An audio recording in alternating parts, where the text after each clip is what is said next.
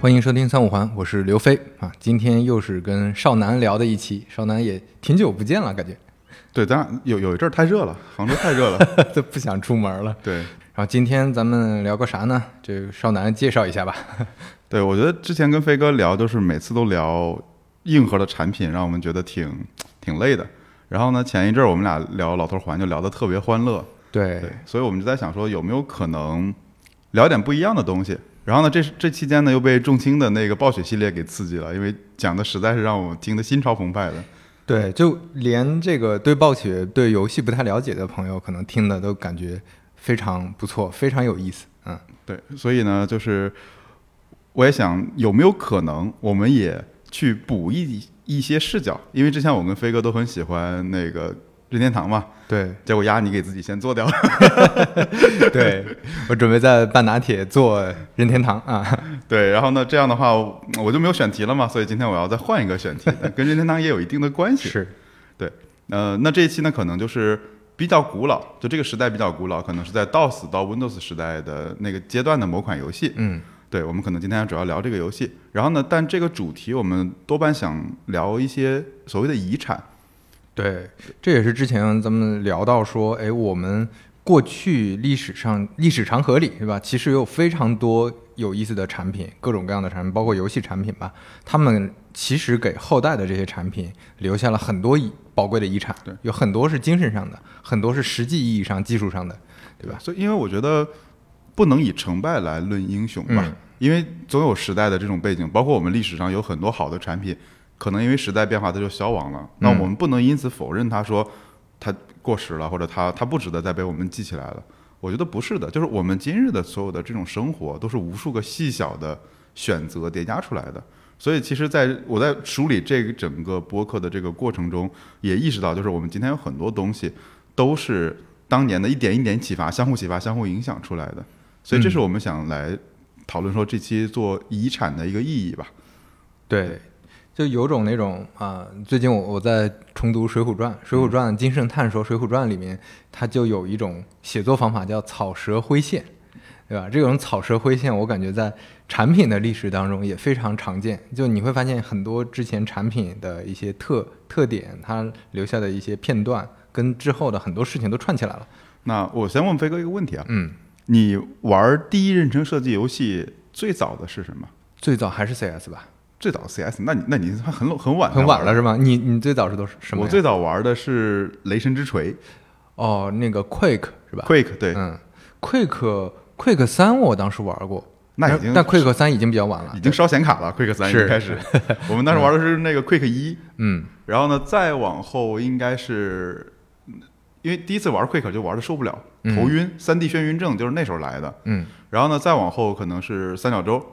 哦，对对对，三角洲，你这么一说，可能确实比 CS 早了，对吧？三角特种部队，然后呢、嗯嗯就 Quick 三嘛，Quick 三一般的那个我那会儿不叫网吧，叫电脑房，嗯机器都带不动，所以 Quick 三基本上就没怎么玩。哎，抢滩登陆战是不是也是差不多同同时期的是吧？ 这里要说明一下，我们当时我上初中嘛，玩响弹登陆都是四十岁的大叔，这飞哥你 也玩？我不知道，但是当时我们那个网吧确实这是一个非常流行的游戏，对对，基本上就是那个头上会缺一块儿 的，少一块头发的人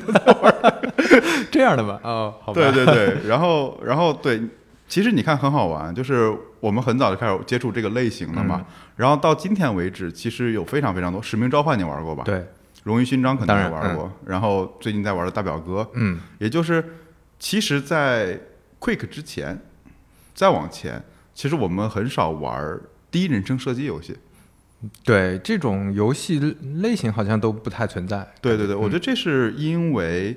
当时的那个我们可能经历过一个二 D 转三 D 的时代。对你有印象吗？嗯当时其实我们玩《仙剑》玩什么都是二 D 四十五度视角的对模拟城市啊，包括当时的什么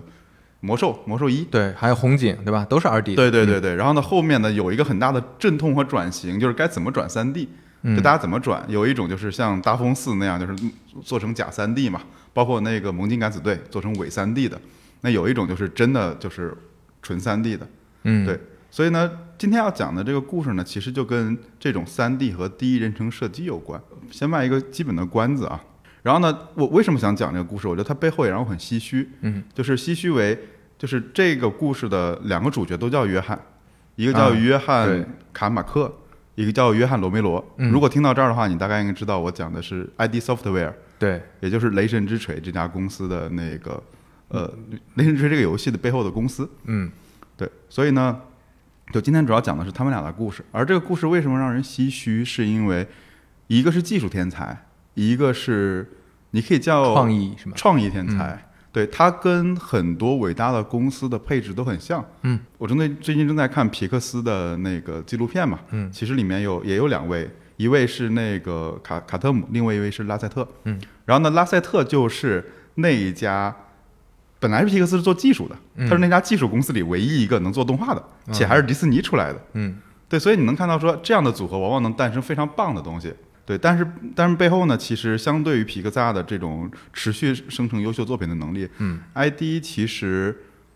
很快出名，但又不能说陨落吧，嗯但至少他们两个人分道扬镳之后，会让人很唏嘘。嗯所以我觉得这里面就是一根明线，就是我们来看他们当时做游戏背后的有很多的故事，嗯，可以继而来看到整个游戏的发展史和对游戏产品的这个各种影响。另一个暗线就是，我记得在那吉姆·克林斯的那本书里面，就是从优秀到卓越吧，嗯，哦不对，是应该是基业长青，嗯，对嗯，里面提到过一个概念，就是造中人和报时人。对对，对、嗯你想想，当时卡马克一己之力在 PC 上写出来了 3D 引擎。对， 一个人对写出来了 3D 引擎，但是他们做了一个很好的报时，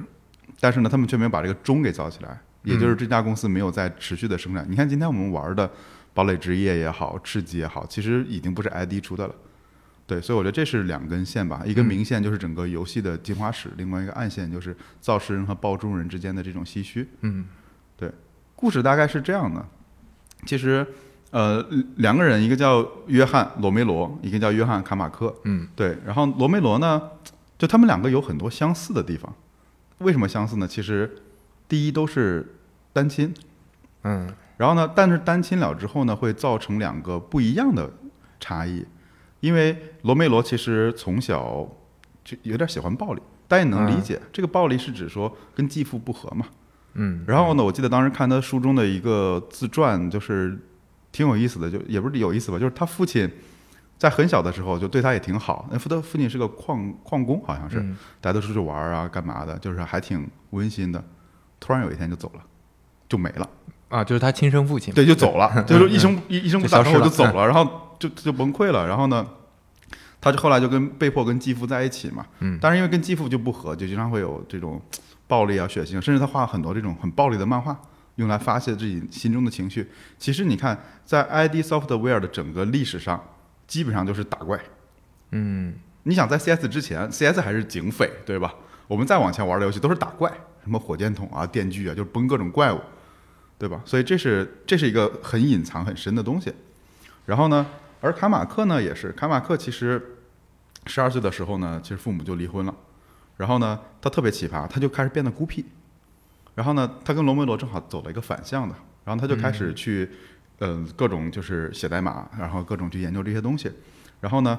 里面有一个很很好玩的段子，啊，就是他能冷静或者孤僻到什么程度呢？他在逛 BBS 的时候，发现了一个做炸药的方方式。然后因为因为那时候那嗯个 Apple 不是很贵嘛，就是对买那个电脑很贵的，所以呢，就是他就悄咪咪的跑到那个就做了个炸药，跑到跑到学校。然后去真的把门炸开了，想去偷两台 Apple 二回家，就写代码。不，他是要写代码的，他不是要为了卖钱。对，这听起来是很偏执和做一些常人不会做的事情， 对对，嗯然后这个后面你也能看到，就是卡马克的性格就是极端冷静，然后呢嗯就是喜欢写代码，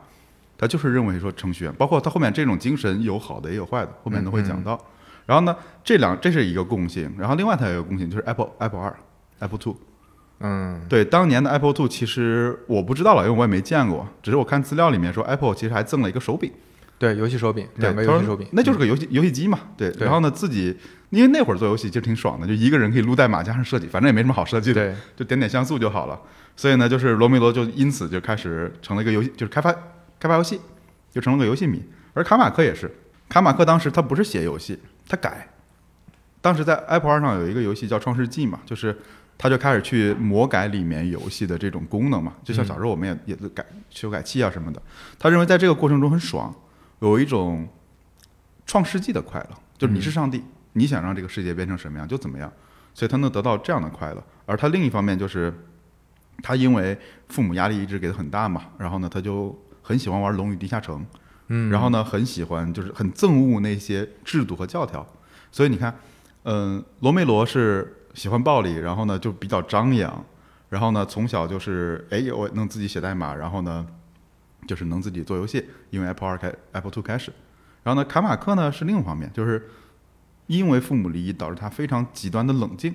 然后呢又极端热爱程序、热爱写代码。然后呢，这两个人本来其实命运没什么交织在一起的，结果因为可能一个游戏光盘杂志嗯而走到了一起。就这个可能要稍微展开讲讲，因为那个年代比较早，我不知道早年你买过那种送 CD 的杂志吗？对对，那杂志会送很多游戏的试玩版， 对吧？对 对，我们当时记得光盘与游戏机什么技术之类，我记不清名字对了。对对，家用计算机什么技术是吧？家用电脑与游戏机技术，对对对对反正送过一些吧。对就当年因为是这样的，我记得，因为当年的网太慢了，我记对得我九九几年还是两千年上网的时候，家里拨号嘛，嗯对，我那个月花了四百多块钱。 对，就电话费嘛。对，当网时费当时家里的收入大概是八百块钱，然后我一个月拨号拨了四百 块钱，你知道我干啥了吗？嗯下了个网络蚂蚁，下了 个 QQ，啊，就下来这俩，然后聊聊了大概十十分钟的天儿吧。嗯对，然后呢，就就就就被我爸逮着就狂揍了一顿。嗯，就那会儿你说从网上下游戏是不可能的。对，成本太高了。对我们当时是怎么拷游戏呢？就是我嗯把硬盘拆下来，跑到同学家，哦，然后呢就插到他电脑上，就真的是硬盘之连，然后开始拷。我之前应该就是软盘吧，软盘上还能存一些小游戏的，当时红警一些是盗版12游戏张。 我记得，对对对，然后有好好多软盘就不不不断想办法去存嘛。对，嗯所以那会儿呢，其实游戏是没有什么线上的销售渠道的。嗯，所以大家都是通过线下来。那线下呢，其实它就变成一个非非常重的零售行业了。你还记得那个，就是如果你是一个老游戏玩家，就知道那个雅达利之死嘛，嗯，就是因为生产了非常多的卡带，因为你想在光盘还好，光盘成本其实已经很低了。对，在之前像那个我们玩的小霸王游戏机啊、任天堂这种卡带，那个成本就更高了，那就真的一块一块芯片焊上去的，所以那会儿的成本就巨高无比，然后那就导致这不是一个小团队能干的事情，所以呢，当时就那独立开发者怎么办呢？就这个也是有需求，也是有一个生意的嘛，所以当时就有一些小的渠道，就是我给你做合集。你每年，比如说我给你出十二期或者出多少期，每期我给你寄张光盘，光盘里全是这种小游戏或者试玩版。对，所以呢，当时有点类似于这种音乐界的独立厂牌，嗯有这么一些小的发行渠道。对对对，然后他们当时就加入到了一家叫光盘呃叫软盘的杂志，嗯，这这个这名字就叫软盘。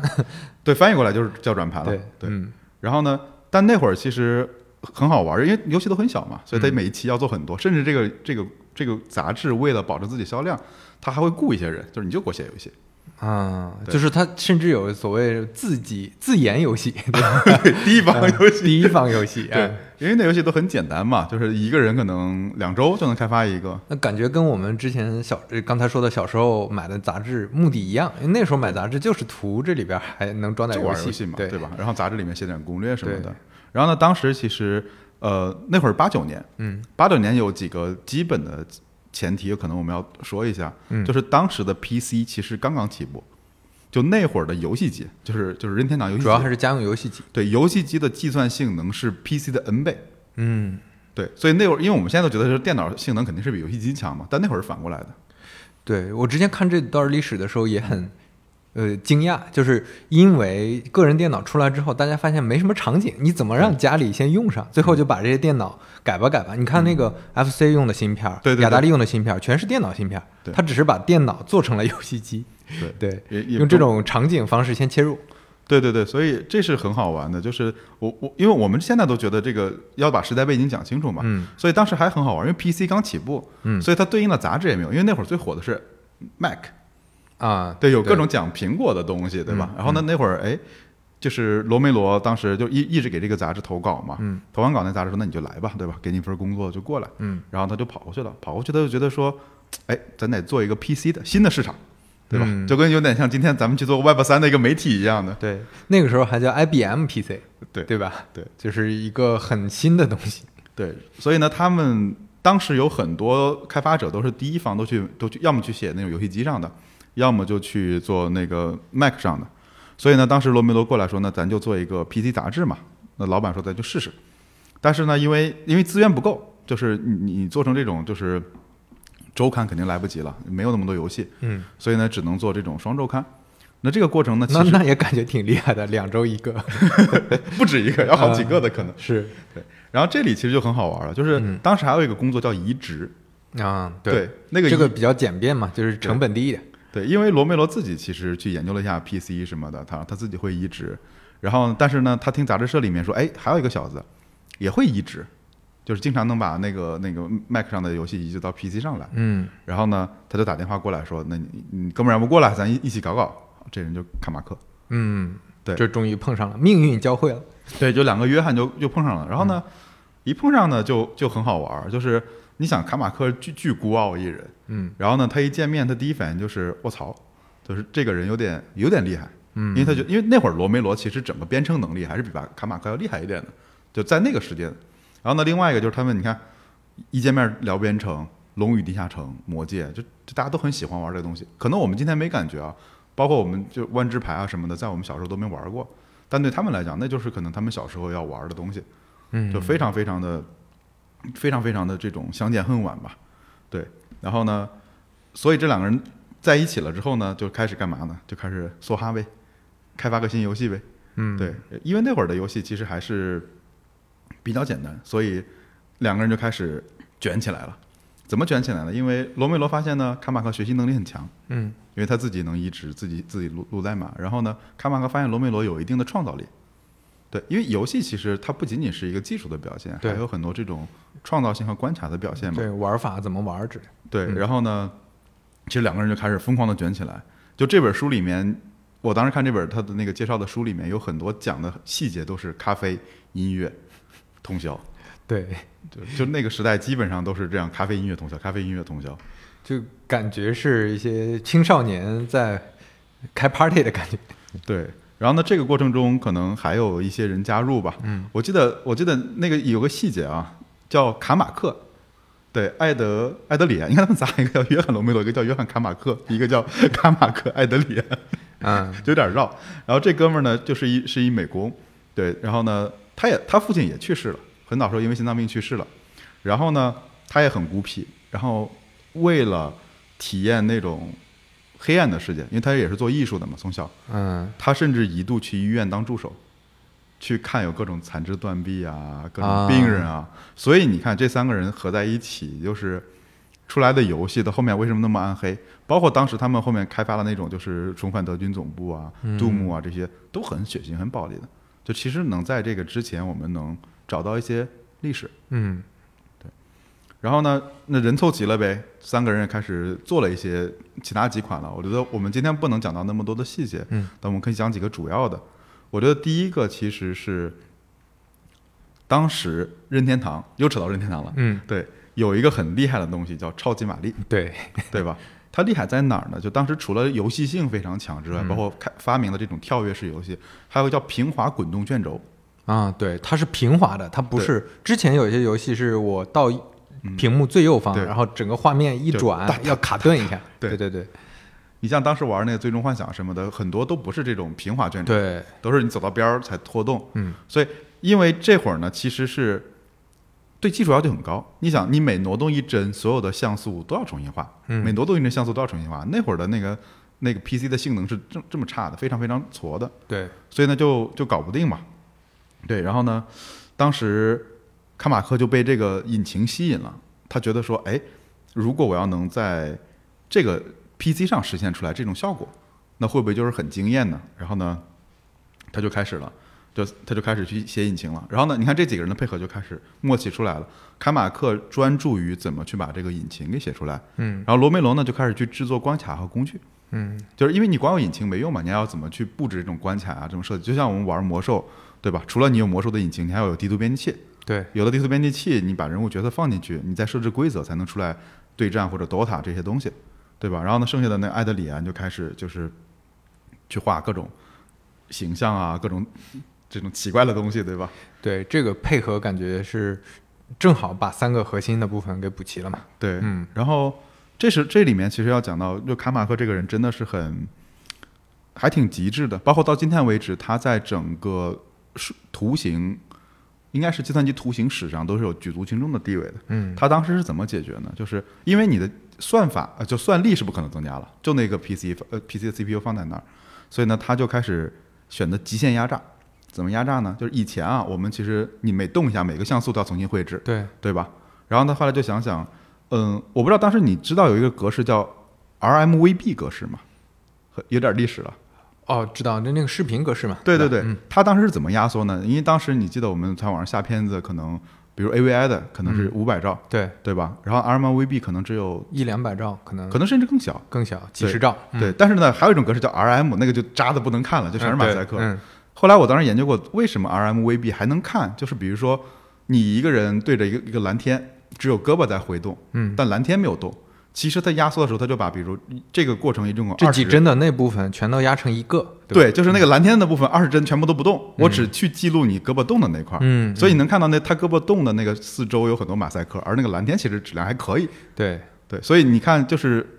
那种动作片都没法看，全是马赛克。但是那种剧情片觉得嗯还不错，是，所以其实卡马克也用了类似的方式，就是他计算好你这个像素，比如说你这个云彩可能往后往前挪动的时候，可能要第一个帧要弄成第三帧，然后呢第二帧可能要挪到第四帧，所以它就不是每一帧重新绘制，而是提前的可能就把这个计算给计算完了。然后另一点呢，就是在屏幕之外又多做了一点，就是你你有算力多给我算一点点，嗯，然后给我拉出来一点这种缓存空间，相当于就是用户读的时候就会很顺嘛。对，然后呢，那会儿其实做完之后呢，你能意味着这是什么吗？我当时给你举一个数据啊，嗯，当时任天堂靠 FC 跟超级玛丽一年营收能达到十亿美元，嗯嗯，就对十亿 dollar 那会儿。对对对对，这这个非常夸张啊了，在当年来对，看，嗯，而这会儿你坐在屋里面，然后呢，PC 正在大规模发货，刚刚开始爆发，因为那会儿还没有 Windows 嘛，就刚有了那个 IBM PC。然后呢，这时候你只要买一台 PC，你就可以玩到一个跟 FC 一样的游戏。这这什么概念？你而且你手上有一个超级玛丽，对，就感觉是一个金矿，对吧？ 绝对是个金矿。然后呢，这会儿他们就去选择去，好，我找老任聊一聊，我帮你移植。哦，是刚开始是这么想的， 对对先对移，植一下，对，然后他们去找找找老任移植了，然后老任就直接上来说，嗯，对不起，我们对 PC 没有兴趣，嗯， 换我我也没兴趣了，我对只是卖机器那么赚钱。对啊，而且这机器独占，我可以把把把控住呀，那 PC 是人家家的，对，然后所以就他们就是一路就是那种悲喜悲喜这种过山车就很多嘛，所以呢，代码是录完了，嗯，引擎有了，但是呢，想帮忙移植超级玛丽，人家不乐意。嗯对，这会儿怎么办呢？其实自己做呗，对他们就自己做了。然后呢，但这里面可能有一个背景交代了，那你既然不能用超级玛丽了，你就得自己去开发一个新的形象嘛。嗯，他们就开始做一个新的产品，叫指挥官基恩。对，指啊挥官基恩基恩啊，啊，对基恩对。嗯然后这里面其实还有一点背景，就是你用过共享软件吗？你说的是哪哪一种？就是 Windows 上的共享软件，哦，没用过，我知道有这功能，就什么网络蚂蚁、嗯啊对对网机对快车，对对对对吧？超级兔子、Windows 啊优化大你说师，你说这些啊，对共享软件，这不是一那个 P to P 下载？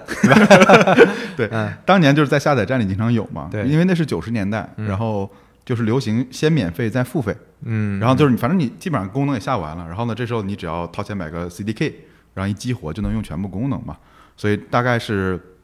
共享软件在那会儿已经开始兴起了，但嗯游戏其实还没有，所以呢，那会儿有一位叫做说斯科特的人，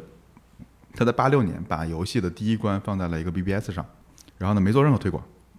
然后当他遇到就是。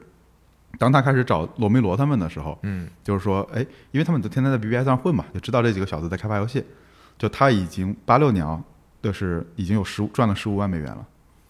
也就是很多人说嗯玩游戏，我当时也玩过那种游戏，就是只能玩两关，然后第三关要、嗯要破解，你可能要去找破解软件什么的。嗯所以呢，当时他就成立了，就斯科特这个人就成立一个公司叫天极，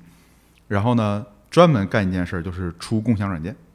嗯，啊对，然后呢，就是发行还是自研呃，发行，嗯但是呢，他也会给一些指导意见，比如他有几个特征嘛。第一个特征叫做说你文件要小，嗯最好是动作游戏，因为动作游戏你可以死很多次，嗯所以你会厌倦程度会比较低，而且关卡比较好设计。你你如果不那么讲究的话，超级玛丽的关卡那确实是好设计的，对吧？就坦克大战那就更好设计了，嗯它不用很讲究。然后呢，第二个就是节奏要特别快，嗯，对，这样大家才能觉得肾上腺素提起来嘛。对，对，所以这是他的一个一一个思路嘛。后来他找到罗梅罗就说：“哎，我给你百分之三十五的版税和预付款，你们专心给我去开发这个开发这个基指挥官基因。”好，那会儿呢，罗梅罗跟卡马克他们都还在软盘杂志，嗯对，身还在那儿，心已经飞了，心已经飞到天极上了。嗯你知道他们几个多夸张吗？都又干了一个事儿，就是偷电脑回家写代码。把公司电脑搬回去是吧？他们每天晚上弄弄一卡车，啊然后把公每天晚上啊，对，每然后把公司的这个电脑偷出来我，的然后白天再放回 去，因为因为那会儿买电脑挺贵的，而且那种高配嘛，对，然后就就很搞笑，就他们在公司还是怕被人看到，对吧？对，因为那个那个软盘杂志的，因为这里面细节就没法再展开讲，了。但软盘杂志本身它对于未来这种规划没有这么，就是说至少这两个人的这个部门不重要，嗯，而这两个人本身，你想你手里拿了一个大杀器啊，嗯，对啊，但是呢，没有没有被公司意识不到这个价值。嗯对对对，所以呢，他们就想自己自己开始去做嘛。然后呢，这里有一个细节，就是嗯当时卡马克研究完这个东西之后，研究完这个平滑引擎之后，呃，然后他们的那个软盘杂志老板也看到了，因为毕竟你要开发点货出来嘛。然后他就说：“哎，你怎么去申请专利嘛？”卡马克一下就毛了，嗯说你：“你你要你想你要再跟我说这玩意儿，对吧？你再跟我说申请专利，嗯就就再见了，就就直接辞职，就不要再谈了。”因为这嗯里面就回到了那个时代，就是 hacker 精神，啊，就是我专利意味着我要做商业化，我是图钱，但是对我不图钱，我就是想分享出去，把我对做的牛逼的因东为西。他认为说我做的任何的东西，嗯都是基于前人的代码、啊一点一点学习到的。如果我把它注册专利了，我就锁死它了。一方面，这个东西不可能再进化了，嗯，对。然后另一方面呢，就是，嗯，我也不能让别人在我这个基础上再去开发，受到我的这种就是知识的这种供给嘛。嗯所以他是非常非常崇崇仰 hacker 精神的一个人，而正是这种精神，才造就了我们今天玩的很多很多游戏的这种前身。就后面我们会展开来讲到。嗯对，所以呢，就是在卡卡马克看来，只要我生命中最重要的一个事儿就是写代码，并且用这个代码去解决问题。一旦注册专利呢，就是让我丧失了这一切的可能，所以这是他不可接受的。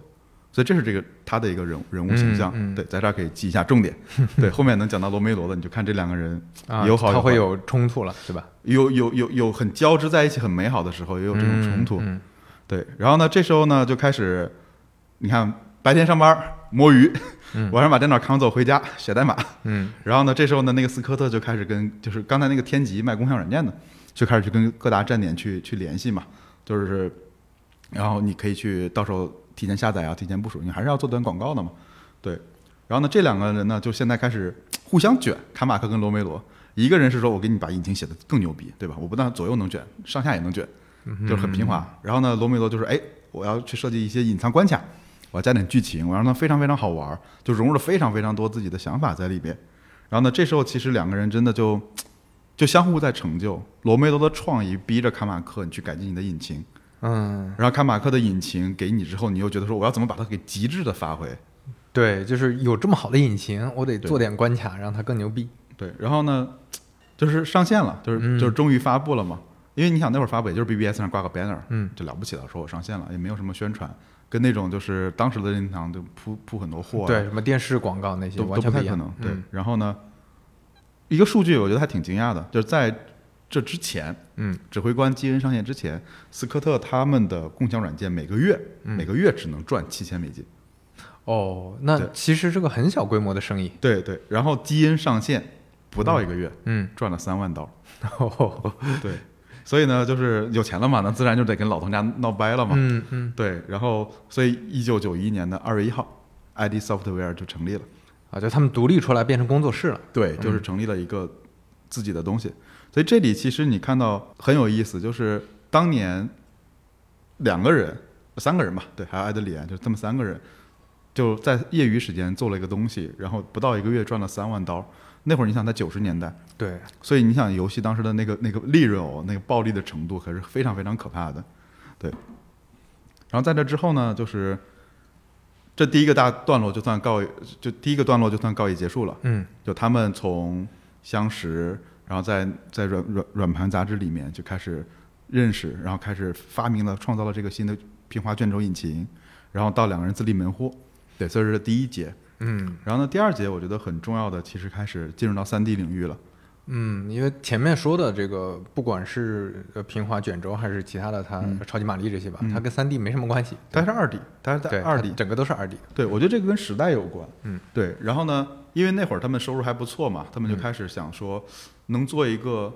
就卡马克，因为它一直是技术驱动，因为他们公司总是技术先行。嗯卡马克自己先撸一个新牛逼的引擎出来，大家一看，哇，这玩意儿太牛逼了，对嗯我得去做点什么事儿。对，所以卡马克当时特别想说，呃，他听说有一种技术叫材质贴图。以前你记哦得我们玩那马玩游戏都是马赛克点点点点出来的嘛？对，对吧？反正就是就是颜色的差异，就是一个像素的差异，没有别的东西。嗯，但他那会儿听了一个技术叫做说，哎，我可以贴一个材质进去，嗯就是你能看到说，哦，这是木头，这是钢板，这是铁板，就是你能把照相机里的素材以某种方式给它传进来。对，所以已经有了这个技术了。所以当时他就想做一个快节奏的游戏，因为当时游戏都很温和，像什么模拟城市、 啊，文明，，就策略类的优先多一轮玩个半个小时，对吧？嗯嗯就特别特别慢，他就想玩点儿那种快节奏的东西。嗯所以呢，当时他就他就开始想说，哎，能不能去做一个这种主视角？还他们还没想到是这种，就是打枪啊什么的，还没想到这个事儿。然后呢，卡马克就一直在研究各种引擎，然后研究到那会儿呢，其实罗梅罗已经开始去挖掘它的潜力了，因为这个游这个引擎的基础已经有了，对，就是怎么去三 D 回放。其实那会儿你能看到说，哎，第一次你能看到拿个枪在迷宫里走来走去的时候，已经是非常非常沉浸感，那是真嗯 VR，、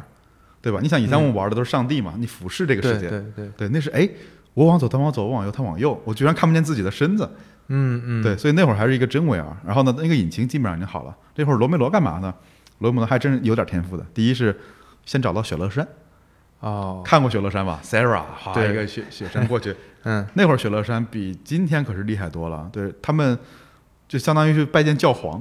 就是这是 PC 游戏界的一个对头王座上的这个公司对，然后呢，当时他们去拿那个德军总部的三 D 三 D 版本给他们雪乐山看完之后嘛，雪乐山第一反应就是说两百五十万美金我买了。嗯，买断是吧对，？我收购了，嗯就你公司来吧。啊，然后呢，两百五十万哦，你想想他一个月只能挣五万，这边开两百五 十万，巴特但没有是接受啊，不是，就是罗梅多说你先给我啊掏十万块钱，哦，你先掏十 万。然后，然后那时候雪乐山其实觉得说，哎，你就四个人对吧？嗯然后呢，而且我也不想一把掏那么多，然后两个人就告吹了嘛，然后十万都不给啊， 10万都没给二百五十万说的二百五十万，说说而已嘛，对对吧？好吧谁知道到时候能不能给呢？嗯对，然后德军总部当时有有几个有几个创新点，有几个问题吧？嗯就这这所谓的问题是说它，因为这是第一款3 D 游戏，对，所以呢，它只能进行四十五度角的这种转向，就所有的房子全是方方正正的，嗯，就不能做成什么墙啊、上下楼梯都都是没有的。然后呢，没有天花板，没有地板，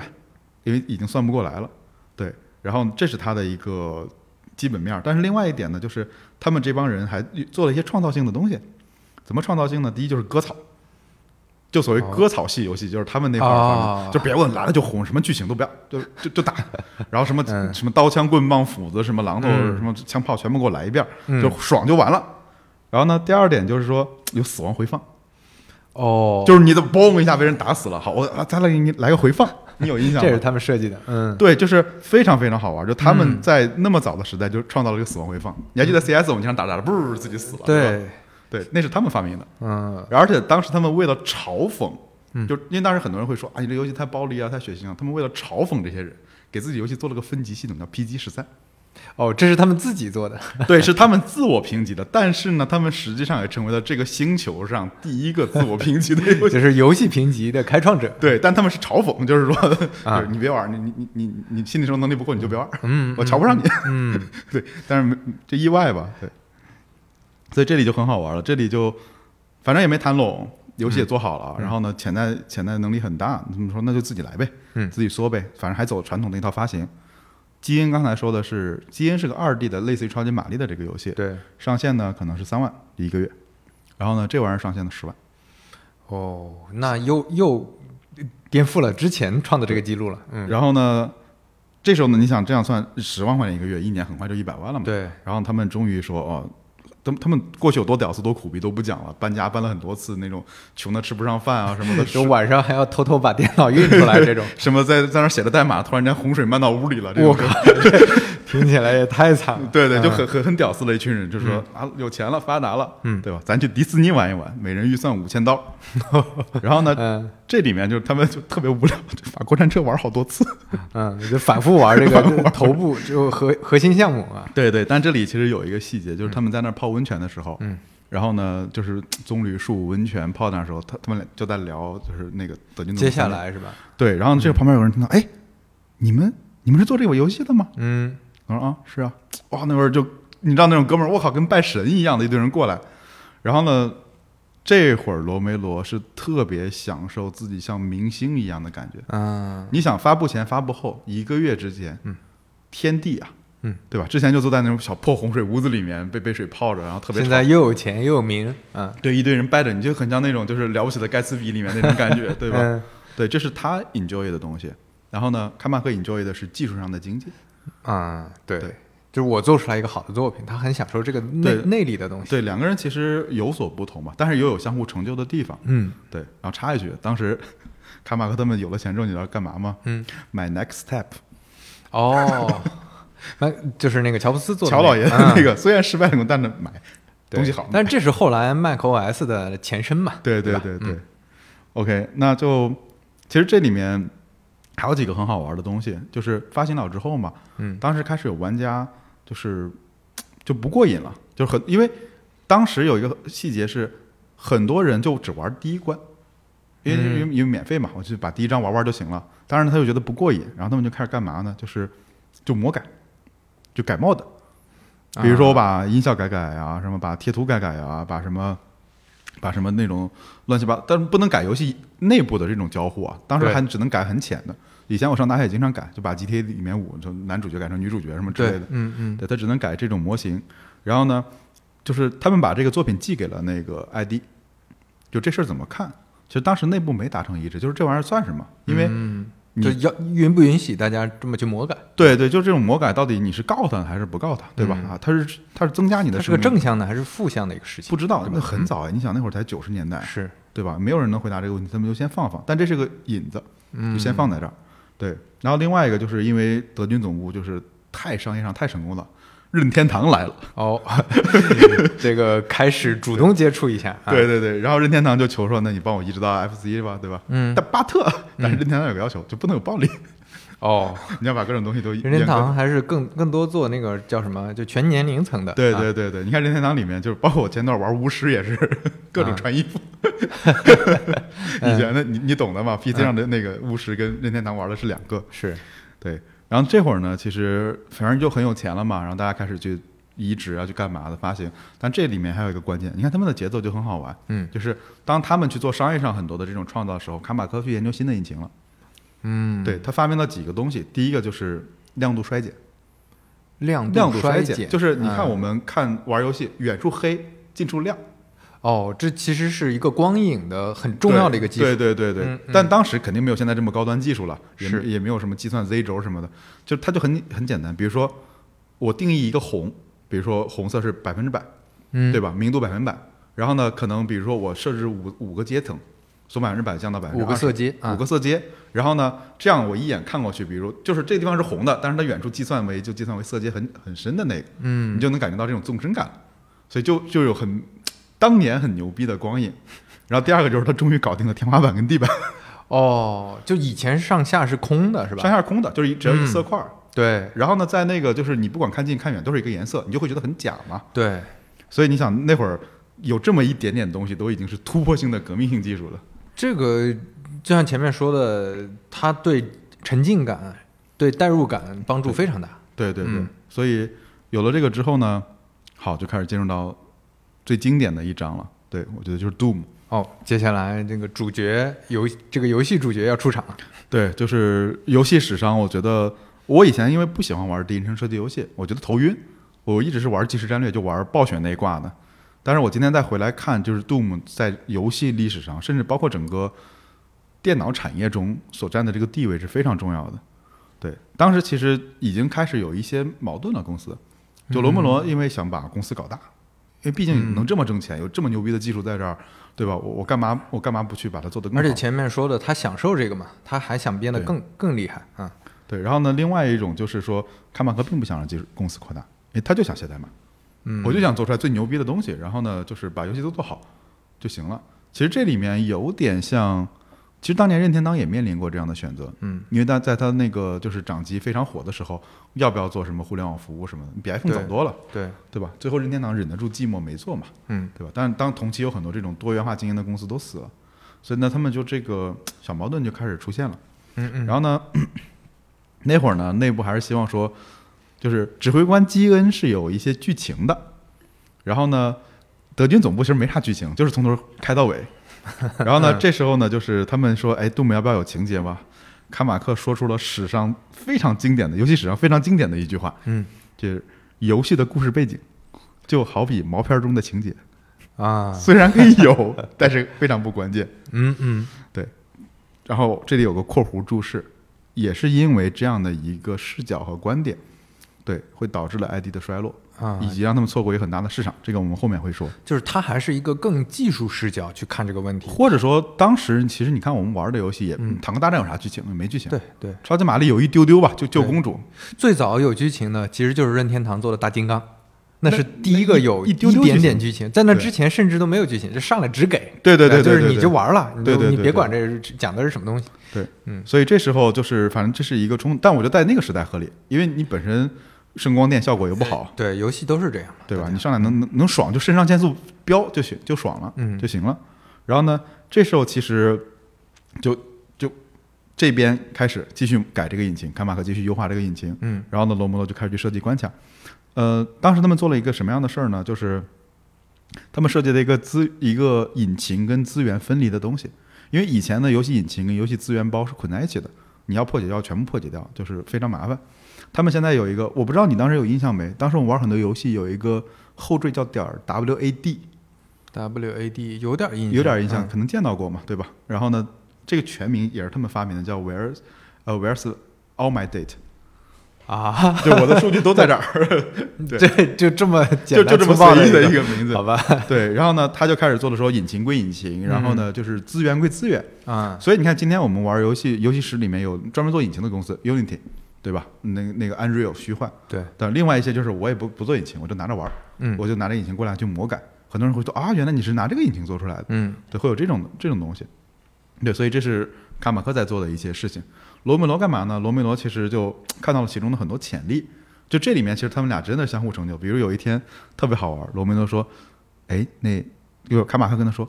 我能我能给你做一灯泡，那个亮度是可以调的，它一亮屋子就亮，它一暗就屋子就暗，这很很很牛逼的嘛。嗯，当年是没有这种动态光影的，就就别说光影，就没有动动态光，对，对而且是中间一个光源散发出来这对个光的感觉，呃，是甚吧至都没有啊，就是就是就是零和一嘛，啊就是有和没有嘛啊，对就阿尔法值调一调。对但是当时很先进嘛，所以这时候哎，罗密罗一看说，哇，你这玩意儿牛逼，对吧？你有这玩意儿，我给你做个什么？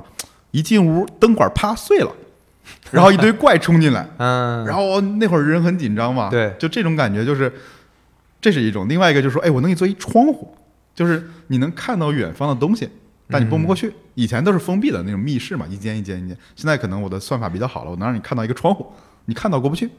甚至还有电梯、什么楼梯这些东西，就更变得更丰富，甚至还有可能多的这个转角场景非常丰富啊，相对丰富了。对，所以呢，你看，就是一个人时候，我给你这些可能性，嗯，对，你自己想那样，哇，你这玩意儿可以这样做，这样做，这样做，这样做，对，所以这两个人当时的配合其实是非常非常厉害的。所以呢，就是一个人优化引擎，一个人开始去设计这些工具，对，因为罗梅罗自己也会写代码，所以他就开始写那种什么编辑器啊，就开始绘制房间啊，对，所以一个人去挖掘引擎的潜力，一个人用技嗯术带来新的可能，就他们这会儿还是很很蜜配月合期，的非常密切，还是很蜜月期啊。吧对，然后呢，这是一方面，但另一方呢，你你真的说罗梅罗也真是个商业上的小天才。嗯他们当时怎么玩玩音的呢？也不叫音的吧，就是那会儿共享软件就是说你发光在网上，别人随便下载。零售商怎么玩呢？零售商怎么卖呢？他说你随便卖，嗯你随便卖卖卖几块钱都是你赚，我不要，因为用户只能玩，因为玩几关，后面要解锁这个钱直接就到 ID 来了。他要给 ID 发一张那个传真还是汇票，我搞不清楚。然后 ID 给他一个 CDK，他就解锁了。嗯所以呢，这些零售商对零售商来讲，那白送的东西我卖几块钱我都赚嘛，推，对吧？狂推。然后呢，玩家就玩家拿到这个东西之后呢，我想玩后面怎么办？直接给 ID 掏钱，ID 相当于是白嫖了人家的渠道。对啊，这么听起来好像是挺神奇的一个模式，就不用担心像之前雅达利那种卡带滞销啊、什么库对对存啊，对对没有这些问题。对对对对，而且就是就是 白嫖人家渠道嘛，否则你只能在对 BBS 这种小渠道来。是，他们那些零售商其实也做了一些光盘什么的，但是也可以售卖了。嗯，但而且那个成本也很低嘛，我就对把这代码拷进去就行了。对对对，嗯所以这里面这是商业模式上创新嗯嘛。然后最关键的一步，对，在上线之前，其实看板还解决了一个很重要的问题，就是让两台电脑能通讯，啊，就是局域网通讯。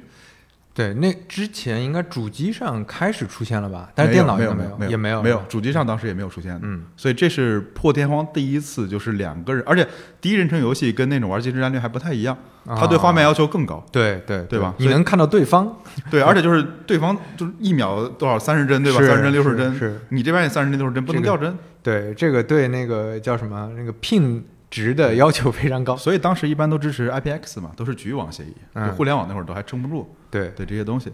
所以呢，就是好，引擎牛逼了，引擎跟资产分离了，然后呢，有了那个更好的画面，然后呢又能联机，又有了新的这种商业模式，嗯，好，基本上差不多凑齐了嘛。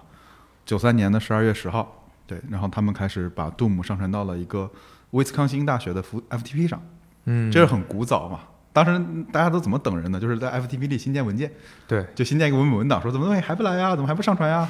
对，那会儿呢，他们这个服务器最多能趴一百二十五个人同时在线。哦，这这很呃，这是远古互联网算是嗯对对吧？就也没有就浏览器，没有什么三 W，有那种有有一应该点儿了，有一点儿了，对但是大家还有经常用 FTP 嘛。对，然后呢，这时候本来一百二十五人的服务器，他们上线了之后嗯，来了两万 人，就两挤爆了呀，两万人，你感受一下啊！嗯，这还不是可怕，最可怕的是两天后，就在美国那种什么超导对撞机实验室里面，哦然后呢，在什么那个什么泰勒大学的机房、卡内基梅隆大学、英特尔公司、微软公司，嗯网卡，就网特别卡。嗯，为啥卡呢？第一是下载卡，就大家都在下这个 Doom，、就是各种传播 Doom 导致这些所有的机构对开始卡了，对，以前我们上大学都别说这些年了，就是我上大学时代也经常屋里面大家有时候谁开个 BT，就整个局域网都没法用了嘛，就很慢。然后呢，对，然后另一方面就是联机，就疯狂联机，因为联联机也是比较耗那个那个那个带宽的嘛，嗯，所以当时就有很多人开始封封动，就删动和封动，不许不 许用。就是对，就这个这个是一个禁掉的游戏， 当时对，因为当时就是说你他妈太太占带宽了，所以就是他们几个就很自豪，就说、o k 我们用一己之力用一个游戏降低了世界的生产率。我想想也挺厉害的 啊，是这这个想不到，这个没想到，微软要恨死他们了，一己之力降低我的生产效率。对，然后呢，这时候就很好玩了，就是这里面就有几个开始开花散叶了。嗯就一方面呢，其实是在刚才讲的 mod，就是当时他们对这个魔改这种 mod 不知道该怎么处理，而在当时的其实那个德军总部引擎跟资产分离的还没有那么好，嗯他们这次做了非常多的这种处理，所以就开始有玩家开始魔改 Doom 了，就开始有什么星战 Doom，对，然后呢开始有什么这种呃什么陆陆军 Doom，甚至还有那种不打仗不打枪，你来我大学里玩一玩，就纯粹的沉浸式浏览，就有非常多的这种哦，是因为它引擎做的太好了，它引擎很好，嗯然后呢，它另外一个资产包全部分开了。就是分离的，所以在这上面改很好改，对对，你有什么图片啊，有音乐，嗯有干嘛的？而且它那卡马克自己还把就是那个关卡关卡编辑器，还有一堆乱七八糟开的放辅助全部开放了。嗯就像我记得第一次，我当时特别蠢，玩星际嘛，当时我看了一张在某个网吧里玩了一张图叫七 vs 一，嗯当时不懂他要写代码编程的，然后我只知道说，哎，好像打开地图编辑器画点框，画个怪在中间就可以玩了。 但你看，当时星际也是带地图编辑器对的嘛，对，那已经是九九八年、九九年了吧？嗯对，但再回到可能九九三九三年、九四年的时候，这是非常破天荒的，就他给玩家了一堆工具，让玩家自己去创造很多新的东西，嗯所以这时候就非非常好玩了，就是只有卡马克能做出这种事儿，因为他是一个自由主义者，一个 hacker 精神的人。嗯他共享了之后呢，有一个很好玩的工具，就是呃，九四年一月，一个新西兰大学生，然后呢，把他把那个 Doom 的一些编辑工具，因为当时他们做的比较糙嘛，内部的魔改魔改改到网上了。二月份，然后比利时的另外一个学生就在基于他的这个情况下，开发了一个增强版。对，然后呢，这是一道分水岭，因为这个其实相当于他们把一个不太好用的工具变成了一个民可以民用的工具了，就这个编辑器变得足够强大了。所以这时候呢，其实就对这帮 creator 创造者有了一个很强的沉浸感。然后另外的一个沉浸感是干嘛呢？其实就是死亡叫死亡竞赛。嗯，以前你玩你玩过 Kick 三肯定知道，就是反正死了就活，死了就活，对上来就对轰，对对你反正就是不像吃鸡这种还是什么缩小，他那是不分队的，上来就就干吧，兄弟们，对就在一个很小的地方。就不断的能玩下去，循环下去。对对对，然后呢，所以这时候呢，就是有两种沉浸嘛，一种是沉浸在创造世界的快乐，一种是嗯，沉浸在这种就是那种死亡游戏里面对轰的这种肾上腺素狂飙的快乐。嗯所以嗯 Doom 就形成了一种非常非常让人沉浸的，就所谓的网瘾少年不足为过吧。对，在这之前的游戏它有线性的叙事，对吧？讲完之后也就完了，嗯我对打到这个也就也就这样了，完全不一样。因为因为你看这两个都是无穷的，嗯因为我创造这个世界是无穷的。另外一个就是我跟人对战，人的变化是无穷的，嗯哪怕咱俩都拿小手枪打，嗯打一百局也有可能有五十局都是不一样的结果，对，对吧？所以我觉得这是这是一个创造吧。好，然后呢，这里面有什么好玩的东西呢？就是 就是，当时九五年的时候，就有一种文化现象叫 Doom 现象，嗯，就有人做了一个那种九百合一 的包，就这包里面全是 Doom 的各种就是那种魔改，呃各种魔改，嗯，对，一度差点超过的主体的销售，啊，所以这是很好玩的东西。然后另一方面呢，就是刚才说能联机嘛，但是我们说最早的联机其实还是就在一个屋里面，三台机器、四台机器这样连。然后后来呢，就是他们是这样的，就是拨号，我可以直接拨到你的机器上，就我拨到你的机器上，你来玩。但是问题是说，万一比如说咱俩这个你出去了，咱俩不在一个宿舍里怎么办？所以如果能在全国各地跟任何人都开始去拨号去玩，那是一种怎么样的这种状态？很爽。嗯，所以这是里面有一个人叫叫迪万狗，我迪万格，反正翻译成中文叫迪万格。他开始发现了一个，就他自己很沉浸了，他他不是这公司，不是 ID 的人，就是一社畜，对，天天很沉浸。嗯然后他发现说，就有很多人就是废寝忘食，就是几天不吃饭，不上就不上厕所，很夸张了，但是基本上不怎么吃饭。嗯，我们小时候在网吧里看到的那种，就是那种啊，三河大神， 对对对对对对，就那啊种，就是当年就有了。所以电子海洛因其实第一个给的应该算是 Doom 这种东西 嗯对，就很多人开始这样沉浸嘛，所以他就在想说，哎，如果我能做一社区，能让大家随时能来拨号拨进来，就会怎么样嘛？嗯所以呢，当时他就开始去他自己开始搭一服务器，因为那会儿也比较简单嘛，就相当于说你都连到他的机器上，对你拨号拨到他的机器上，他就声明说我是一主机，你们来拨到我这儿。然后呢，拨完之后呢，就是大家可以来对战。嗯，对这时候呢，他就他就费尽巴力去找那个 ID 的人嘛。最后呢，就好不容易找到罗梅罗，说那你看一眼，对你就你就看一眼，对啊。然后呢，就看完之后，就是大多数人都对这东西不感兴趣，原因是说，因为在《雷神之锤》中要内置这个功能，哦，对他们已经看到这个东西了，但是呢，还没到，因为还没发布。嗯对，因为因为《雷神之锤》其实到后面发布的时候，其实他们俩就关系已经变得不太好了。嗯嗯，对，中间拖了很久，所以在这个时候呢，就只有罗梅罗比较感兴趣，罗梅罗呢就反正就投了他点钱，然后占了点股份嘛。然后呢，这玩意儿呢有多夸张呢？这个服务，这个服务是每月八点八块九毛五美金，嗯，就是你要先给他掏钱，嗯你才能连。就浩方当年玩过吧？对，那对，嗯浩方这就有点类似于很早期的浩方。啊，就一个平台，对，你想嗯一个月八刀，然后呢，他是到呃九四年十二月份就是开始公布这个服其实，务，在当年算还是挺贵的，挺贵的你你算现在我们一个视频网站可能也才十几块钱人民币，对啊，对吧？嗯对，很贵的。那会儿那会儿你想九十年代，九四年啊，对，九四年十二嗯可月能份合几十美刀了，也现在对，嗯，九四年十二月上传，是，一月份已经有一万个人用了， 你感受一下，这是嗯简简直印钞机嘛！对，所以他们就算一台机器，然后加上几十根猫、几十个电话线，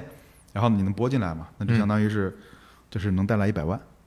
哦，所以这个人开始你知道干嘛吗？做全国加盟，啊， 对，加盟商来，对，就很多人就是就是他们的很多那种就是加盟商，什么律师、什么医生，就是家里有钱，文化水平比较高，然后家里也有电脑，有这种这这种这种这种资质，就是 OK，就做服务器加服务器， 私服，对吧？有点这种感觉，嗯，就特别搞笑。哦，这个太有意思了，这相当于是早期的那种。就就就像你说的浩方一样，它有点网游的那个意思，对但是对它对其实是网上玩的单机，网而上且玩局网游，而且当时，当时你想，就是因为这种第一人称射击的游戏没有，它是没有别的选择的，嗯嗯，而且其他游戏也没有这种，就当时还没有什么 DOTA 这种这一类型的，呃对没吧？有没就有就没有对战的什么星际这些都没有。星际没有，星际是九几年，就是对，所以大家能玩的可以对战，有很这种肾上腺素对能飙升的游戏，也只只只能选这个。而且那会儿互联网刚普及，你说上网除了聊天干嘛？你不能一天到晚聊天嘛，对，你总得 do something 吧？嗯这玩意儿来的多刺激，对吧？第一人称又可以轰，而且那还有排名，就各种各种大赛的排名，死亡死亡竞赛嘛。所以你这，嗯，就能想到，你看早期，嗯呃，中国的这些大陆的网吧里，那基本上除了聊 QQ 的，就是玩 CS 的，就玩都 CS 一样的，对，对对对，嗯，所以当时有了浩方之后，我们就可以在家玩嘛，是否则老要叫几个哥们儿说咱出去玩吧，嗯，对吧？所以呢，这基本上就是就这根线，一一你看一个引擎线，然后呢一个引擎线一个 mod 线，然后呢还有一根线就是这种在线联机线，还有包括那种共享软件发行线，它已经 create 了这么多，创造了这么多新东西。还有一根线很重要，就是间接的线，就是九五年的八月份，嗯，就是微软花了那么多钱推 Windows 九五。都还啊木有 Doom 的装机量多，就 Windows 九五的装机量对都你没有感动过你感受一下，就是一台嗯一个嗯操作系统的这个量没有杜姆，因为杜姆当时有一千万安装了，嗯，非常可怕，一千万安装量在那个时代，靠拨号的那种小 BBS 下载软件能有一千万，非常非常可怕了。然后呢，当时哎盖茨嘛，就是盖茨有一个能力叫超能力，对吧？你嗯你看，你如果看过历史，就是就是钞票的钞啊，对。然后呢，当时说那个我要做 Xbox，那先把任天堂买了吧。对对对，然后这次呢是什么？哦，哎，ID 听说很厉害，把它买 了吧。对，嗯然后 ID 自然不鸟他嘛。这里面其实有一个人很神奇，就是那个呃，也叫约翰，叫 Alex 约翰。对，然后呢，他他为什么这个人很重要呢？就是他是微软 DirectX 的创建者之一。哦，那其实就是 Xbox 早期的成员吧，算，嗯对，因为嗯、d i r e c t x 是什么东西呢？其实它是一种 API，一个接口。对，就当时是处理多媒体能力，其实可能现在大家都已经没有感觉了。当时比如说我们放个 DVD，呃，别别 VCD 嗯嗯会卡，嗯，对吧？就播不动，那画面转太快了，可能 CPU 算不过来，所以也有各种什么硬件加速、软件加速。所以呢，当时 DirectX 就是一种应用程序接口，嗯，然后它主要用来进行多媒体的编程。演算对吧？嗯对，而且那会儿的就 Mac 的这个多媒体处理能力是比 Windows 要强很多的。嗯我记得我第一次用 Mac，你一拍空格，预览一段视频、音频可以直接播放对， ，Windows 要装什么暴风影音，对打开再还等得半天，等对，还得等，嗯对，所以当时就是刚有了这个技术，然后呢，因为以前就是微软吃过一个亏，就微软一直很讨厌游戏，就是因为当时他们也想内置一个游戏《狮子王》跟迪士尼合作的，然后呢，就是希望说，哎，大家可以买完康柏的电脑，对，有一个 old school 的名字，嗯，然后呢可以直接玩儿。结果康柏偷偷改了一那个电脑的配置，嗯，然后这 Windows 就启动不了了，因为它没有接口化嘛。嗯嗯，所以当时微软就特别特别讨厌游戏。对，然后后来呢，就是这个这个人一直跟盖茨说的，他们很厉害，很牛逼。然后呢，盖茨说你去试试。然后这帮人跑到 ID 说来吧，帮我们就是给你个机会，对，给移植到 Windows 上去。嗯那。人说滚蛋， 就是爱干啥干啥，就老不压根儿也不考虑，就老子都没不喜欢空，对吧？嗯你连操作系统都还没我游戏卖的多呢。是， 是然后这但这人呢也真能忍，就是真能忍，就是他自己当孙子。嗯，他把整个 Doom 移植到了 Windows 上，而且用了 DirectX 这个技术。嗯，所以就是 Doom 是第一个支持 DirectX 的游戏的。然后这里还有个细节，你还记得当时我们玩 Windows 玩游戏的时候，经常会出现什么第三 D 叉点 DLL 没有了，啊，对对对，对，经常遇到，对吧？是，这就是因为 DirectX 这个东西。嗯嗯，所以当时我都不知道 DirectX 是啥，但是你买任何一个游戏里面都会送个安装包。对你得先装一个版本的对对对 DirectX，嗯，对对对，所以这是 DirectX 跟它的游戏。然后呢，到后面呢，就是那会儿微软才开始慢慢的发现说，哎，我是不是要变成双引擎？一方面就是生产力工具，嗯，Office 啊什么，另外也能玩。游戏，对，，另外一方面就是游戏。嗯所以当时有一个叫叫审判日吧，对，就嗯你在网上还能找到这个这个视频，就是盖茨穿一个大长袍跟浴衣一样的东西，然后在那儿啊说话，然后突然跑来一个杜姆的一个小怪，啊，盖茨掏出来一把来福枪，噔对 着那来了一枪，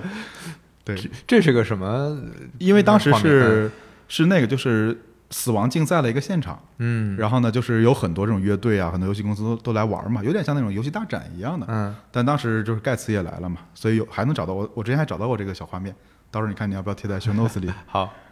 对，然后你看这会儿基本上这个游戏在各个方面都进行了一轮创造，对，但是后续呢，其实也也就在这一刻，也在这个成功的这一刻里面，其实裂痕就出现了，就是罗梅罗呢，他就沉浸在死亡竞赛里面，嗯，因为他自己他是个玩家，因为他是玩自己的游戏，所以他能把游戏做得很吸引人，关卡设计得很巧妙，很有意思。但他自己又特别沉浸在这种天天跟人啊对战对战，你打 CS 你肯定知道，嗯那会儿巨上瘾，对怎么什么打个五六个小时跟不吃不喝很正常，对对对，嗯对吧？他就自己在这儿很沉浸。然后另一方面就是公司代言人嘛，他要出去经常走学呀、去去去讲自己多厉害啊。嗯那另一方面呢，其实卡马克呢，嗯，他不愿意做这些事儿。对，甚至卡马克里面还有个细节，就是他以前养了一只猫，这这是他唯一的猫，叫喵子。然后呢，就有一天他觉得就是他跟那个罗梅罗说，我要把咪咪子送走。罗梅罗说为啥？他说他影响我编程了。啊，然后罗梅罗说你你不能送给宠物医院，你就是不是宠物收养中心吗？你送了就死了。他说他影响我编程了。嗯，就是不重要，就是编程最重要。对，然后呢，那会儿呢，就是罗梅罗就开始在对外就沉浸，然后呢，就是出去走学，然后卡马克就移植嘛，就各往各个平台上移植。嗯然后呢，这时候还干了一个什么事儿呢？就是其实冲突就在这种时候出现了。罗梅罗呢开始把引擎给别的公司，啊，授权给别的公司去开发。嗯嗯嗯然后当时我忘了那个叫 Raven 吧，那个翻译成中文忘了叫啥了，就是反渡正鸦对，这反正种其他几个嗯公司也在用那个卡马克的这个引擎去开发，然后他的理由也也对嘛，就是说我要极致去压榨这个引擎的性能，对，对吧？能多卖几份儿多卖几份儿嘛，所以他还在经常在那个公司里面做做顾问啊，帮人设计设计游戏啊。然后卡马克呢，就是他他觉得说，哎，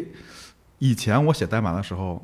就总是你在我旁边儿，嗯，对吧？我写一点东西，你想咱想到一们点相互配合，对吧？对，现在他忽然就是写代码的时候，有时候一回头发现没人了。嗯，对罗，但罗梅多也说，那就是我挣这么多钱，不还就是为了让你有那么多的足够的时间嗯去那个啥嗯嗯吗？对，所以其实这个故事呢，就是我到这儿我就不再往下讲了。对我后面可能去分析一点跟产品相关的嗯，但这个故事转折点就在这一刻。嗯，在这之后呢，呢可以快速的稍微讲几个他们的尾声，就是到后面卡马克一直在催罗梅罗去开发，罗梅罗就一直拖，一直拖，拖到后面呢就开始出现了另外一个人，呃，忘忘了名字了，但他就开始去接替了罗梅罗去做这些东西，嗯，就罗梅罗干脆抽身出来了，呃也不没再有是也没有抽身出来，就是他还就他他他他有屁股不擦嘛，他在这儿找人帮他擦屁股嘛，就是他再也没有之前他们什么偷的卡对车对偷电脑没有的那个没有当年那种状态。对他已经沉浸在这种里面了，然后在之后呢，其实是卡马克把他给 fire 掉了。啊，对，但是呢，因为把它给 fire 掉了之后呢，就又回到了说，卡马克认为游戏不需要剧情，然后呢，他本身也不是一个，他是个爱好者，但不是狂热的玩家，嗯他能写出来很牛逼的技术，但是他不能做出来很好的应用。所以其实是本来很配合的两个拼图少了一块儿就支撑不了了。对，就像你看皮克斯，可能因为我是学动画的嘛，皮克斯每一代的时候，就每每一部电影，它的整个 Random Man 的那个渲染引擎都会升级一次，比如说《海底总动员》去解决水的问题，对，超人总动员解决发毛发的问题，汽车总动员解决这种光照材质的问题。嗯，它每一代都有很强的技术在后面扛着，然后你的艺术才能变得很好，而艺术又对技术产生了要求，嗯就这是一种非常非常棒的促进。但是在那之后，这个天平不平衡了，嗯，对，所以这是后话了。对，我觉得讲到这儿，可能我们已经讲到，我觉得三分之二讲完了吧，这个整个故事，我觉得后面是可能比较偏产品化的去思考，就是我们讲的遗产部分。嗯嗯，对，我觉得遗产它我分了好好多个部分嘛，我就一个一个往下讲了。我觉得第一个是它创造了一种品类，嗯，这个品类叫做说第一人称射击游戏 FPS， FPS。对，然后这个游戏现在有多火，我觉得就就不用去讲了吧，就嗯特别火，以至于我后来看到一个很好玩的，就是你知道第一人就是枪车球对对，枪车三球三大、嗯对吧？是其中两个都是第一人称的，车也是、啊，对对对，对吧？嗯枪跟车，是而枪又特别神奇，就是在游戏引擎里面为枪做的优化是最多的。嗯就是各种枪、各种火炮、各种后坐力、瞄准、准心，然后呢，这种弹孔、弹乱七八糟这些东西是特别特别多的。嗯所以第一人称是他们的留下的一个遗产，我觉得非常重要。甚至我觉得今天说半壁江山不足为过，包括我们玩的老头环、大表哥都是第一人称，对嗯对吧？你都几乎几乎可以设计认为它是第一人称的。然后我觉得第二个呢，就是局域网联机，对吧？你想想当年我们打 CS 有多沉浸、多沉迷，嗯对吧？？这时候其实他们当年就做了这些事情，启发了后面的人都要一定要做联机嘛。对包括说你像魔兽吧，对暴雪当时很早就做 Battle Night 对嘛，对嗯对，我不知道是不是受这些启发，但至少联机玩游戏能给我们带来这种无穷尽的快快乐，以及能让游戏的生命周期变得非常长。我玩《星际争霸》玩了十年，嗯嗯，就整整玩了十年。对你如果只是玩剧情，那不可能的嘛。啊就性价剧比情几性价比天剧就情没 了嘛。一星期不到就搓完了。对对，而现在你再看任呃，基本上大部分吧，这种嗯对单机游戏它也会提供一个局域网，一个完全不一样的一个新玩法。对嗯，然后呢，还有一个就是引擎，我觉得引擎是非常非常重要的，因为嗯在这之前，其实大家都并没有说引擎跟资产分离的这个概念，嗯，对吧？到今天为止，我们才有这这这些东西。然后呢，其实 Doom 的引擎并不是很火了，有一说一。然后呢，最火的是 Quick 的引擎。然后我嗯我记得仲青在一集播客里还讲过一个细节，就是引擎的关系是这样的，就是，呃，最早那个是 Quick 三呃 Quick 的引擎公开了，然后 Quick 的引擎做了一个东西叫起源，叫 Source 引擎。Source 引擎是什么呢？Source 引擎的下一代叫 Source Source Two，它做了两款游戏，嗯你肯定玩过其中的一款，嗯，一款叫 Dota，哦，对，另一款叫那个 A L Y X，我不知道怎么念那个 Alex 嘛，就那个 VR 里面的神作，哦半条命那个神作，哦哦哦哦，所以他的他的爷爷是 Quick 引擎，嗯，。对，然后呢，这是一根引擎，然后你另说外 DOTA 是 DOTA 二是吧？就是独立的那个 Dota，不是、啊不对是那不就是游戏 DOTA 里二，，那就对是嗯 DOTA 二。对然后呢，另外一个就是半条命的引擎，这就不说了。半条命引啊擎最对重要的一个衍生物叫 CS，、对对对对，而 CS 本身是啥？是 mod。嗯嗯，对，，所以这是这是一个很好玩。然后另外一个很好玩的其实是就叫泰坦引擎，泰坦引擎它做出来一个东西叫那个泰坦陨落，但这个也不关键，关键的是它做了另外一个游戏叫 Apex 英雄，啊，你可能没玩过，但有一些人很爱玩，有我点我知道这个也是类似那个吃鸡的一个游戏是吧？对对，有点吃鸡。但是这个人是什么人做的呢？嗯他就是《使命召唤》的制作人，嗯被动视暴雪赶出来之后做的。嗯，而动视暴雪的《使命召唤》的引擎是魔改自 Quick 引擎下面的 Quick ID Tech E 三引擎，所以使命召唤的源头也是 Quick。也是 Quick。嗯，对，只是《使命召唤》做了另外一件事，就是极致的去讲故事。对对对，就是之前大家对 FPS 能不能讲故事这件事儿没有概念。对对对，那这时候的其实你看，ID Tech E 三引擎打造出来的《使命召唤》，《嗯，使命召唤》成为了这个星球上最吸睛的游戏之一，对对，对吧？而且是打脸卡马克，剧情取胜。嗯对，所以呢，后续呢，整个 COD 其实也分离出来了，就是两个引擎嘛，这这就不讲细节了。但是，但是这里面想说的就是，时代变了，嗯就是当年的，其实现在你去做 ID Software，其实已经是我忘了是哪家媒体公司下面的一个小小小制作室了。嗯而当年基于它的这个遗产，build 了 COD，成为了今天动视暴雪成为了全球最吸睛的游戏。我不能说，我觉得这里没有说谁对谁错，谁好谁坏，没有，我们能看到这种传承。嗯，而且 COD 的制作人跑去拿这个引擎，又改出来了泰坦引擎，再做出来 Apex 英雄，我觉得这就是遗产的意义嘛。就大家在这一堆前人的历史上，其实去不停的在创造，再去开发出来新的东西。对，然后这里面还有下一个，我觉得遗产就是 mod。其实你刚嗯咱俩刚才对其实已经、已经聊到了嘛，就是有效能延长的生命周期，比如说 CS，这最最最知名的一个 mod，另外一个就是 DOTA。嗯对对，吧？就这两个都是 build 在别人的引擎上面出来，然后再火，再再独立出来的 东西。对，都是魔改出来，都是爱好者自己做出来的新的游戏。对，就比原来的可能更火。对，其实还有除了这些之外呢，为什么说它在整个计算机史上也很重嗯要呢？就是最早的最早没有显卡，比如今天那个老黄，英伟达的老黄，对吧？嗯大家买不到显卡，当年都不叫显卡，叫图形加速器。对，有个词儿叫 3DFX，听说过吧？嗯，没有这个巫毒显卡，你听说过吗？也没有你，都没听过没听哦过。当年我们当比时较就早了是吧？比较早了，我们当时叫图形加速卡，都还不是显卡。对它唯一的意义，唯一的意义就是玩3 D 游戏。啊嗯所以当时为什么说 Quick 三在国内不火，就是因为当时的网电脑房的显卡跟不上，就正常的电脑运行不了的。就跑不动，会卡嘛，PPT 嘛，所以你只你只能去选择这个东西。嗯对，所以因为游戏整个3 D 游戏对算力的要求特别高，尤其是画面的算力特别高，所以除了软件和引擎之外，对3 D 加速卡也带来了很长足的进步，后面才有了真正的 GPU，然后继而带来了这种就是今天我们能用来挖矿、用来做 AI 算法、用来做卷积神经网络。不能说游戏是个废物，因为很多人会觉得说啊，游戏都是海洛因，都是没用的东西。我不这么看，对，因为它是整个能给我们整图形计算方面带来了长足的进步，这是最重要的一个应用。这就像前面提到的，为什么嗯个人电脑发展史跟游戏紧密结合？就你需要有一个好的场景去把这个拽进来，才能衍生出来更多的呃，不管是性能还是说大家嗯对这个的新的认知，对，这都都是需要有一个更好的场景来切入的。对，后面还有一个一个也算不小的遗产，嗯就是共享软件及商店，啊，对吧？这就不讲了吧？对，这后面其实我我们都是受益者，感觉，对，就是你你买个软件 Steam 上对吧？天天男人的衣橱 Steam， 嗯，我好多游戏都没玩过， 但钱已经掏了。对对对，而且包括今今天我们说什么游戏内就是游戏内置付费嘛，IAP 嘛，嗯，人家九九十年代都玩过了，玩剩下的东西。对，所以这是一个遗产。然后还有一个遗产，我觉得是很好玩，就是但不算遗产了，但是一个刺激。就他们刺激了微软，刚才讲到了那个 Direct 出了 Direct 的 X 的那个接口，对，然后继而衍生出来了 Xbox。嗯然后这里其实想讲的一个细节就是，Xbox 最重要的一个游戏《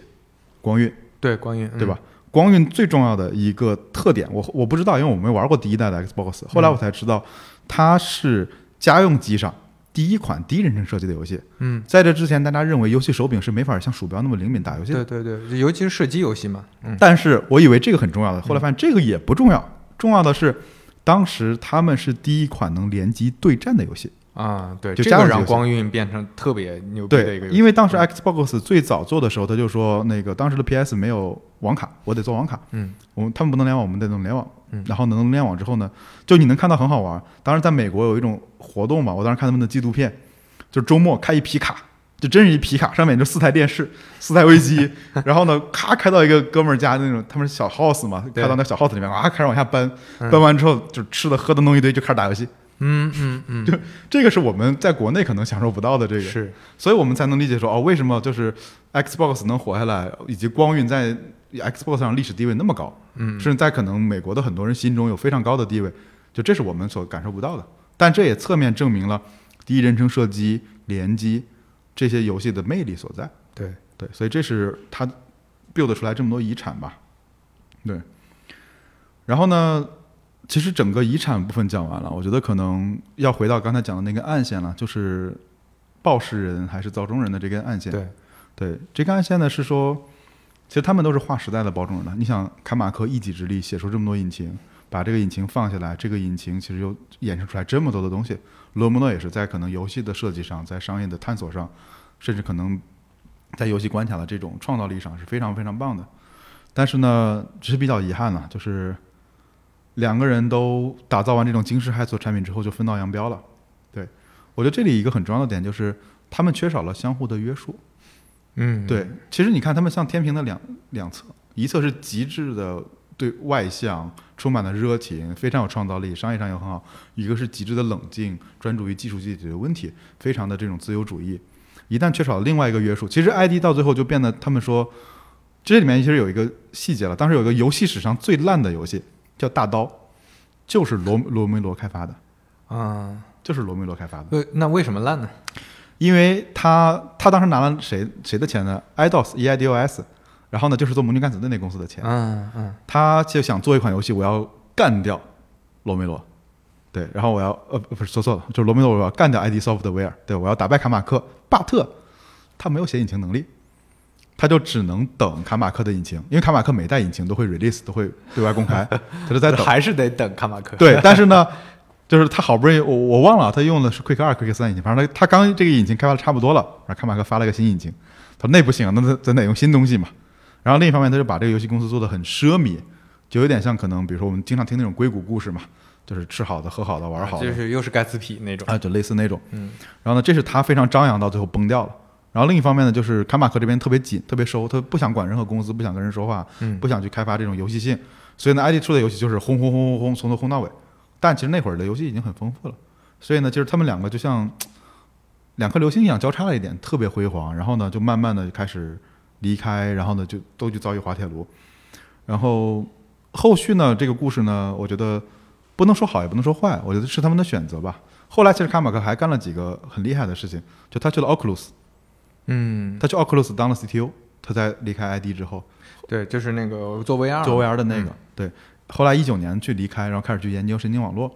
嗯，对，然后利罗梅罗呢就跟他妻子成立了一个游戏公司，也是做一些可能小的游戏，但是之后就没有说再像之前那么辉煌了。对，就再造造出来能留下遗产的这种游戏了。嗯对，所以这也是我也在思考的一个问题，就是一家公司，比如像皮克斯这样的公司，其实重要的除了刚开始有两个天才在，你如何能打造一个组织？